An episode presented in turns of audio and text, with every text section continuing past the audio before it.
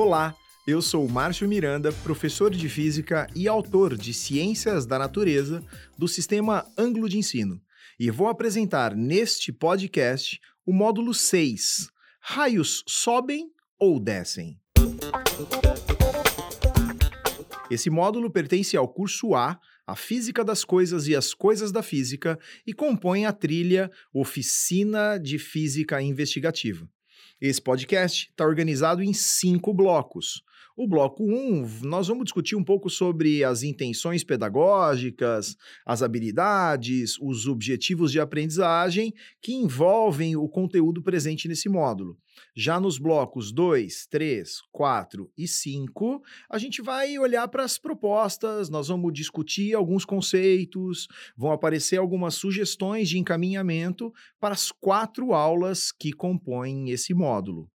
Bom, vamos começar destacando que os conteúdos que estão presentes nesse módulo são energia armazenada num capacitor e a própria definição de capacitância ali, né? Então, o capacitor é um conteúdo presente.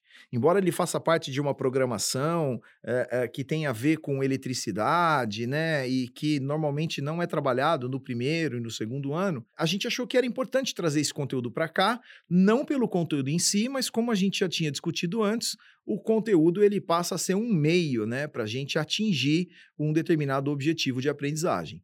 Além do estudo de, do dispositivo elétrico capacitor, também vai aparecer o conceito de campo elétrico uniforme do campo elétrico ali criado entre duas placas eletrizadas. Para esse módulo, os diferenciais que podem ser identificados na proposta são, primeiro, o estudo da formação de raios em tempestades, relacionando-os com os conceitos físicos, como, por exemplo, corrente elétrica, rigidez dielétrica. E acho que é, é legal perceber que esse é um assunto que sempre é interessante, né? O que, que, eu quero dizer com isso? Que os alunos sempre fazem perguntas sobre isso. E normalmente, quando a gente está dando aula de capacitor ou falando de campo elétrico uniforme, né? Pensando que durante uma tempestade se forma uma diferença de potencial entre a nuvem e o solo, e os alunos têm muitas perguntas, né? Ah, mas e a árvore? O poder das pontas, os raios? Posso ficar perto de um espelho durante uma tempestade? Como é que funciona um para-raio? Pode ou não ficar dentro de uma piscina, por exemplo, né? E aí você vê uma série de informações, até às vezes de senso comum, né? Ah, não pode ficar na piscina porque a água atrai o raio. Na verdade, a gente sabe que se você tiver ali com metade do corpo para fora d'água, naquela superfície que se forma ali na superfície da piscina de água, você funciona como uma ponta, né? Então você está funcionando como um para-raio. E acho que é a chance da gente discutir essa física que está presente no dia a dia, né? Além disso, é, a gente percebe um diferencial para este módulo como o momento mais maker desse semestre, desse, desse curso, dessa trilha para esse itinerário, porque é proposto na sessão experimentando a construção de uma garrafa eletrostática, né? Uma garrafa de Leyden, né? E isso aparece no material, tem até uma referência a uma publicação é, de, de um pesquisador que trabalha com ensino de física e que nos ajuda a materializar esse conceito, né? Quer dizer, nós vamos fazer como diz o, o, o, o, apresentador lá do Manual do Mundo, uma garrafa de choques, né? uma máquina de choques. E acho que isso também pode ser um, um disparador aí de um engajamento para os alunos nesse processo. E é legal também ter em mente, então, que por conta disso, nós vamos trabalhar com uma atividade experimental que a gente vai chamar de dirigida. Né? As atividades experimentais elas podem ser classificadas desde dirigidas até de final aberto. Se você parar para pensar, dirigida é aquela que a gente conhece como receita de bolo. Eu te dou uma receita, você vai seguindo os passos, ao final da atividade, você conseguiu construir o dispositivo ou atingir ali o objetivo que tinha sido proposto. As experiências de final aberto parecem um pouco aquelas do módulo 2, né? Que tinha a ver com construir o dispositivo para salvar o ovo da queda. Aquela ninguém sabe como vai ser o dispositivo. Esta aqui não. A gente tem uma descrição muito clara dela, né? É, é interessante perceber que as duas têm seus valores, né? As duas têm prós e contras. Enquanto uma possibilita a criatividade, porque o final não está definido e você não sabe onde ela vai chegar, a outra permite com que a, a, gente seja muito cuidadoso nos passos, tenha que interpretar as informações que estão sendo dadas, e isso faz com que o aluno aprenda, de fato, a ler um manual, a seguir uma instrução e produzir né, um material ali, criar, de fato, o, o dispositivo no final do percurso certo? Então, a partir desse recorte, desses conteúdos que, que eu listei, junto com esses diferenciais que foram comentados agora há pouco, dá para a gente olhar para os objetivos de aprendizagem. E como você já sabe, esses objetivos eles aparecem lá em magenta, em quinto filme, só para o professor, mas caso o professor ou a professora queira tornar público, ou seja, queira compartilhar isso com os alunos, eu acredito que seja extremamente importante, porque isso faz com que o aluno também entenda a finalidade do processo pelo qual ele está passando, né? Então vamos dar uma olhadinha para os objetivos de aprendizagem. Olha só, o primeiro é identificar as condições atmosféricas relacionadas à formação de raios associadas a tempestades não é um assunto que nós, professores e professoras de física, dominamos, né? Mas a atividade foi construída muito em cima de texto e textos recortados de especialistas que estudam condições atmosféricas. Então tem muita coisa de aprender ao longo da atividade, alguns conceitos como descarga conectante, que, que aparecem nos textos e que, assim, eu como professor de física também não conhecia, mas que passei a conhecer depois de fazer esse estudo. Então, para não deixar ninguém desamparado, tem todo um cuidado, assim, da gente ler esses textos e entender do que, que eles estão falando, que não é, não é complicado. Um segundo objetivo de aprendizagem é descrever as etapas que compõem o raio, ou seja, que, que caracterizam essa descarga elétrica. Três, comparar a descarga elétrica atmosférica, raio, com o campo elétrico dentro de um capacitor. E aí é possível fazer algumas relações, né? O próximo é calcular a intensidade da corrente elétrica média, lógico, atrelada a essa descarga, né? Depois, reconhecer a função elétrica do capacitor como um armazenador de cargas elétricas. O próximo é calcular a quantidade de carga elétrica e a energia elétrica armazenadas em um capacitor. E por último, experimentar de forma prática os processos de carga e descarga de um capacitor por meio da construção de uma versão simplificada da garrafa de Leyden certo? Então, quer dizer, esse é um conjunto bastante grande, né, de objetivos e que, como sempre, o professor pode escolher quais deles seguir, pode acrescentar outros, pode substituir, pode conduzir da melhor maneira que achar necessário e efetivo para o processo de aprendizagem que você está aplicando, que você está construindo, né? Agora, o que, o que a gente destaca e que eu acho interessante é que esses objetivos vão, então, possibilitar conduzir uma investigação que vai ajudar o aluno a compreender o processo de formação dos raios. Então a gente não precisa chegar com as respostas prontas, mas é interessante perceber que a interpretação do texto vai ajudar muito, né? E como eu disse, é um tema que parece ser do interesse dos alunos, porque eles sempre fazem perguntas sobre isso e, e a gente tem exemplos o tempo todo de raios que caem, às vezes numa usina, por exemplo, hidrelétrica ou numa subestação, e Quer dizer, como é que se protege disso? Como é que são os para-raios de prédios? Ou seja, como é que a gente lida com isso, ainda mais no Brasil, que tem um índice altíssimo de incidência de raio, né? Como sempre, todo módulo apresenta as sessões embarque e fundamentos teóricos. Você já sabe que a embarque pretende uma provocação uma introdução ao tema, né? Para engajar os alunos através de uma pergunta, de uma questão, de um desafio. E os fundamentos teóricos vão trazer uma breve organização dos conteúdos que estão presentes. Então, como é que foi organizado nesse módulo em especial? O que tem no fundamento teórico são as características de um capacitor, a carga que ele armazena, a energia que ele armazena e uma ideia lá do campo elétrico uniforme.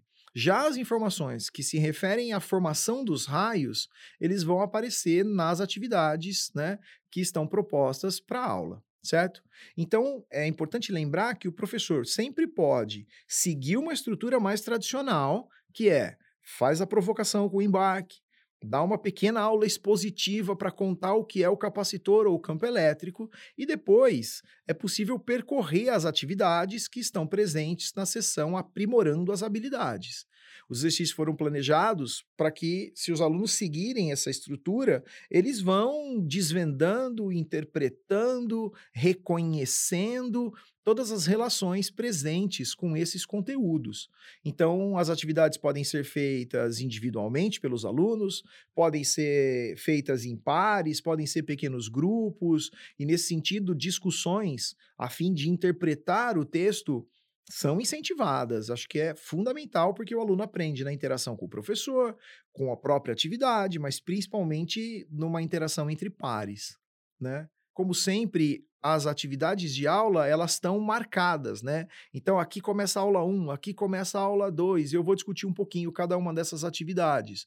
Mas é sempre bom lembrar que como isso não aparece para os alunos, o professor pode escolher ficar mais tempo numa determinada atividade do que na outra. Pode sugerir uma para que seja feita em casa, de uma aula para outra, por exemplo. Então, essa flexibilidade é sempre muito importante. É importante que seja percebida e nós fazemos questão de que o professor use dessa flexibilidade como achar conveniente certo? Então, cortar, customizar, trocar as coisas de lugar. Nossa, aqui é sempre um prato cheio para você aí conseguir suprir todas as expectativas envolvidas, né? As suas expectativas como professor, as expectativas da comunidade escolar, do, do corpo diretivo da escola e todas que você puder cercar nesse momento né? Então, o que a gente vai fazer agora é passar para o próximo bloco. Mas antes disso, então, eu queria só frisar que o material ele está bem estruturado e ele é autossuficiente se você quiser seguir as instruções exatamente como elas estão colocadas. Mas você sempre pode ajustar do jeito que você achar necessário. Nesse bloco 2 agora, a gente vai olhar um pouquinho para as recomendações da aula 1, certo? Seguindo uma estrutura mais tradicional, que é depois que fizer o, o, o debate ali do que aparece na questão embarque, a gente possa ou fazer opção por uma apresentação rápida dos conteúdos, ou já ir direto para as atividades que estão propostas. Mas vamos pensar um pouco na questão principal, né? Raios sobem ou descem? E os alunos sempre perguntam isso. E você pode acrescentar outras perguntas, né? Podemos ficar próximos a uma árvore durante a tempestade? Talvez todo mundo saiba que não, mas não entenda direito o porquê não, né? E aí é legal porque isso tem uma relação direta do funcionamento do para-raio. Mas uma pergunta também intrigante, que é respondida ao longo das atividades, é: para que serve um para-raios? É para evitar um raio ou é para chamar os raios? Isso é, é muito interessante de ser pensado, né? Porque ele vai evitar que o raio caia sobre o prédio ou sobre um outro objeto que não está preparado para escoar essa carga elétrica para a Terra. Mas, por outro lado, ele também é uma ponta, né? E se ele é uma ponta, ele vai ter um acúmulo de cargas, vai ter uma diferença de potencial muito mais efetiva entre a nuvem e a ponta do para-raio. Então, o para-raio chama o raio. E quando ele chama o raio e acontece a descarga elétrica, de fato diminui a tensão entre as nuvens, né? Entre a nuvem e o solo, por exemplo. Então ele tem mesmo essa dupla função, por isso que normalmente rola essa confusão. Agora, outra pergunta também boa é: será que dentro de um carro realmente é seguro ficar? E é interessante porque quando você pergunta isso para os alunos, talvez você tenha isso na sua experiência, né? Pode ficar no carro. Por quê? Ah, porque o pneu é de borracha. E aí o aluno associa o isolamento dos pneus à proteção. E ele talvez não entenda que você está dentro de uma carcaça metálica, então você está dentro de uma gaiola de Faraday, você está dentro de um corpo metálico que, se estiver eletrizado, vai estar tá com cargas em toda a sua superfície externa, de tal maneira que o campo elétrico dentro do carro é nulo Por isso que você não vai estar tá sob ação de, de nenhuma movimentação de carga elétrica, portanto, você não toma choque, né? Então é, é muito legal como esses conceitos vão sendo construídos e, e, ao longo das aulas sempre é possível ir retomando as perguntas e falando, bom, então olha só o que a gente viu até agora. Ah, quer dizer então que é por causa disso. E aí vamos fazendo pequenas anotações. E o conteúdo vai aparecendo normalmente, né? Vai aparecendo espontaneamente ao longo da atividade, certo? Aí, se você preferir, pode explicar um pouquinho o campo elétrico uniforme e as características de um capacitor, né? Mas tanto um conceito quanto o outro, eles existem e foram montados e estão apresentados nas videoaulas que acompanham esse módulo. São dois vídeos aí de aproximadamente seis minutos que sempre servem ou podem servir, como a gente já tinha discutido antes, para que o aluno assista ao vídeo antes e aí você está se valendo de uma metodologia ativa chamada aula invertida, ou para que esse vídeo ele possa ser utilizado como uma sistematização de conceito, né? Então aí ele é indicado no pós-aula para que o aluno assista e fale: "Ah, só, nossa, então foi disso que nós conversamos, foi sobre esses assuntos que, que a gente tratou", certo? Se você olhar um pouquinho para as atividades que estão na seção aprimorando as habilidades, o exercício 1, ele traz informação a respeito da formação dos raios. E como eu disse, ele é bastante explicativo e se você quiser saber mais, consultar as referências bibliográficas, da onde essas informações foram retiradas, é muito enriquecedor. São textos muito bem produzidos e, e de muita qualidade, tanto no que se refere à escrita quanto a formalismo, né, científico, a esse cuidado com os conceitos, né, para não ter perigo de a gente estar tá consultando de repente uma fonte que não é muito segura do ponto de vista científico, né? Então o exercício ele é basicamente uma interpretação de texto. Dessa forma, é legal pensar que talvez a interferência do professor possa ser a mínima possível. E é, e é um exercício interessante mesmo, de ajudar os grupos a ir entendendo cada pedaço do texto que está ali colocado. Quando a gente olha para a sessão estudo orientado, que pode ser utilizado como tarefa para consolidar as aprendizagens, né, porque isso é uma tradição do, do sistema ângulo de ensino, a gente também pode pensar que esses exercícios podem complementar ou podem substituir exercícios e atividades previstas para a sala de aula. Vale frisar que o aluno nunca sabe disso, né? Porque estudo orientado e aprimorando habilidades não tem nome de tarefa, né? Não está nomeado como. E o professor pode indicar de acordo com a sua escolha. Para esse estudo orientado, para essa aula 1, são recomendados os exercícios que vão de 1 a 3. Nesse bloco agora, bloco 3, nós vamos conversar sobre a aula 2, né? E aí, qual é a, a proposta para a aula 2? Depois que a gente olhou um pouco para o raio, para a formação do raio e como acontecem essas descargas na natureza, a gente pode investigar um pouco mais o capacitor. Né? Então, a ideia é apresentar o capacitor como um dispositivo que armazena carga elétrica, ou seja, essa é a função dele. Eu acho que o exemplo mais clássico para isso é o flash da máquina fotográfica, né? Porque você acumula uma quantidade de carga que precisa ser disparada uma única vez, uh, num único momento, para uma corrente bastante elevada e que acenda uma lâmpada para que ela fique acesa com um brilho bastante intenso. Então, talvez os alunos não tenham esse repertório, mas nós, professores, temos, e, e, isso pode ser usado como discussão, né? Aqueles flashes de máquina fotográfica que eram muito comuns nas máquinas e eles eram colocados de maneira externa, era fácil de perceber o funcionamento dele. Hoje, só se você prestar atenção num fotógrafo profissional que vai usar um flash separado e que cuida muito da, da luminosidade na hora da foto, é, talvez o aluno tenha esse repertório. Então, falar que quem armazena a carga e, e promove a passagem dessa corrente elétrica é o capacitor, pode ser uma referência interessante, né? Quando a gente pensa nos equipamentos atuais, quando você desliga uma TV e aquela luzinha do stand-by dá uma esmaecida, né? Ela vai ficando fraquinha e depois ela fica lá no, com o seu brilho mínimo. Esse apagar dessa luz é um capacitor sendo descarregado. Então, talvez sejam momentos em que os alunos tenham visto um capacitor funcionar, mas não tenham consciência de que isso é um, é um capacitor funcionando, né? De novo, o texto foi construído para que o aluno fosse interpretando esses conceitos e fosse aprendendo ao longo do texto.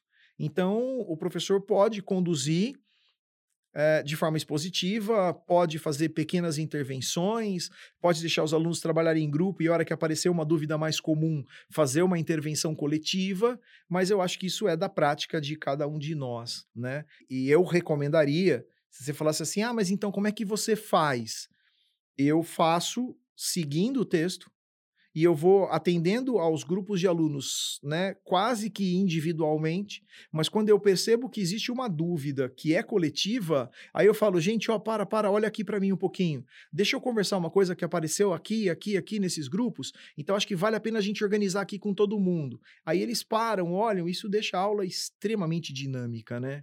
Nessa atividade, Além, então, da gente pensar na carga armazenada por esse capacitor, ou até mesmo na energia, né? É legal destacar que a gente vai fazer um exercício importante, que é de leitura de valor nominal. A leitura da imagem que está no exercício, que tem lá tanto a capacitância quanto a voltagem especificada para aquele capacitor, é extremamente importante. E isso tem um apelo para o mundo dos exames vestibulares, por quê? Porque essas principais provas, sejam elas das escolas públicas do estado de São Paulo, sejam as provas federais, o próprio Enem, com a sua habilidade, né, que fala da leitura de manuais de dispositivos, é, ele exige que a gente saiba ler um rótulo. E nesse caso, é ler as informações nominais que estão presentes ali no capacitor. Então, é, é importante ficar atento que é preciso ler a figura para poder resolver o exercício. E talvez o aluno não tenha essa prática, mas ele vai passar a desenvolver com a sua orientação. Além disso, vai ser pedido para construir um gráfico né, da carga em função da DDP, como aparece num dos itens, e a construção do gráfico vai ser importante para determinar a quantidade de energia armazenada, sem que a gente precise de antemão de uma expressão matemática para isso. Então é, é interessante mostrar para o aluno também essa habilidade de que, olha, a área entre a curva e o eixo horizontal para este gráfico, ela tem significado físico. E nós sabemos que isso é muito importante como habilidade para ser desenvolvida junto com os nossos alunos, certo? Na sessão estudo orientado, são previstos os exercícios de 4 até 7, né? Que vão mostrar novas situações que envolvem os capacitores. Para esse, esse bloco agora desse podcast, nós vamos conversar sobre a aula 3. E então vamos, vamos pensar nas ideias, né? Aula 1, os raios, aula 2, o capacitor. Qual que é o propósito da aula 3? O propósito da aula 3 é, é olhar para o funcionamento do para-raios.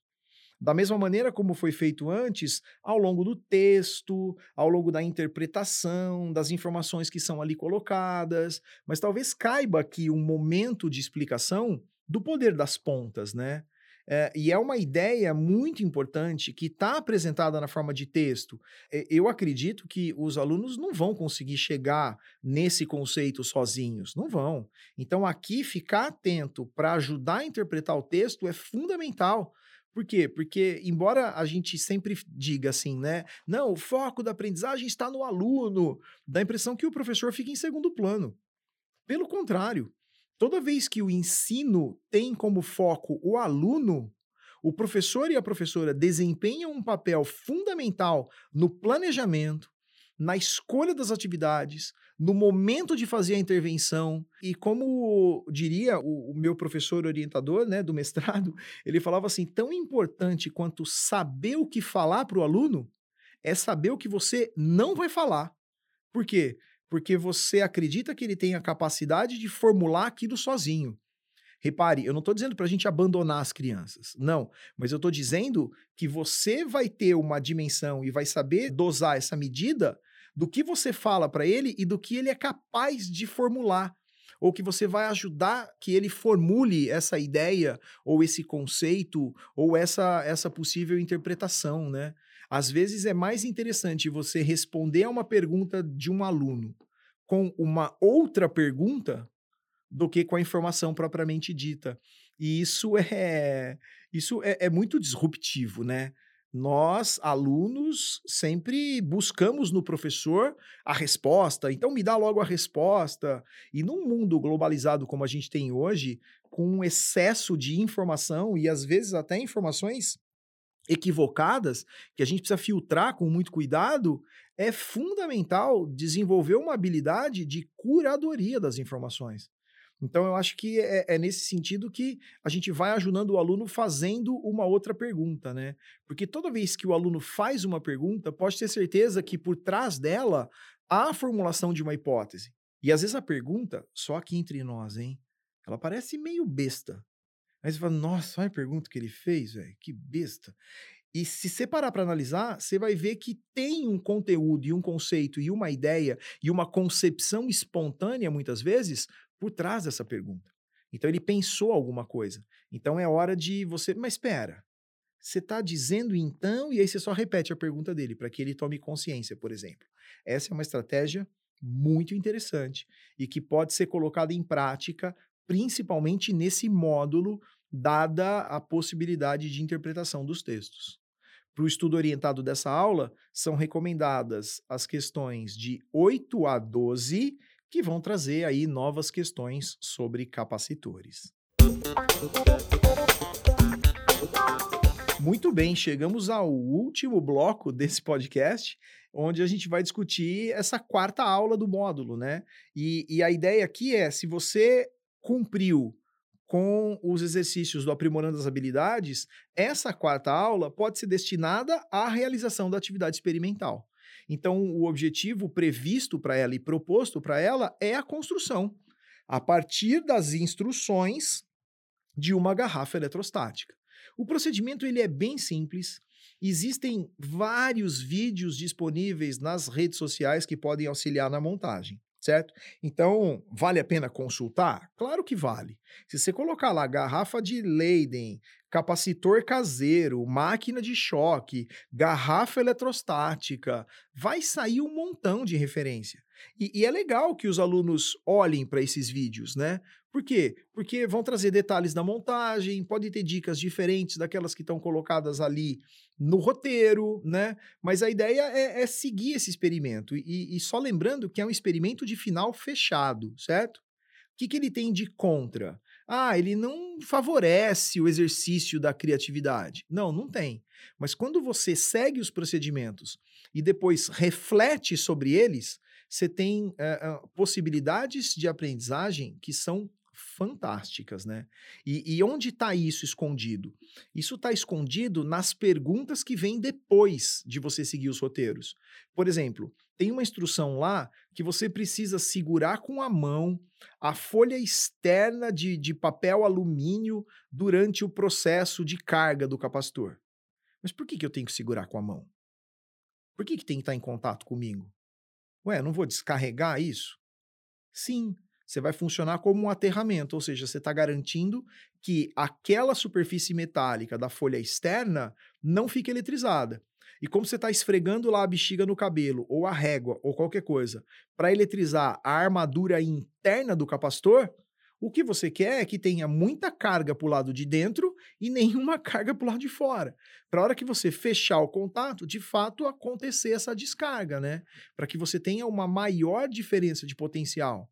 E se o aluno não segue exatamente esse procedimento, talvez ele não consiga carregar com efetividade o capacitor e ele não perceba o efeito dele.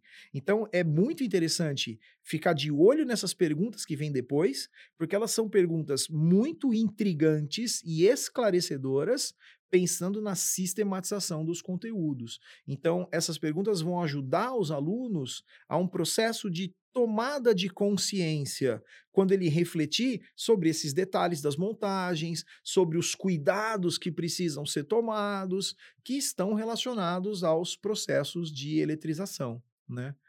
Para o estudo orientado desse bloco, estão previstos os exercícios de 13 a 15, que vão trazer aí as últimas questões que envolvem os conceitos presentes e vão tratar de eletrostática. Eu espero ter ajudado você a compreender todo o potencial presente nesse módulo e desejo que você, professor e professora, possam construir e realizar grandes situações de aprendizagem. Um grande abraço e até a próxima.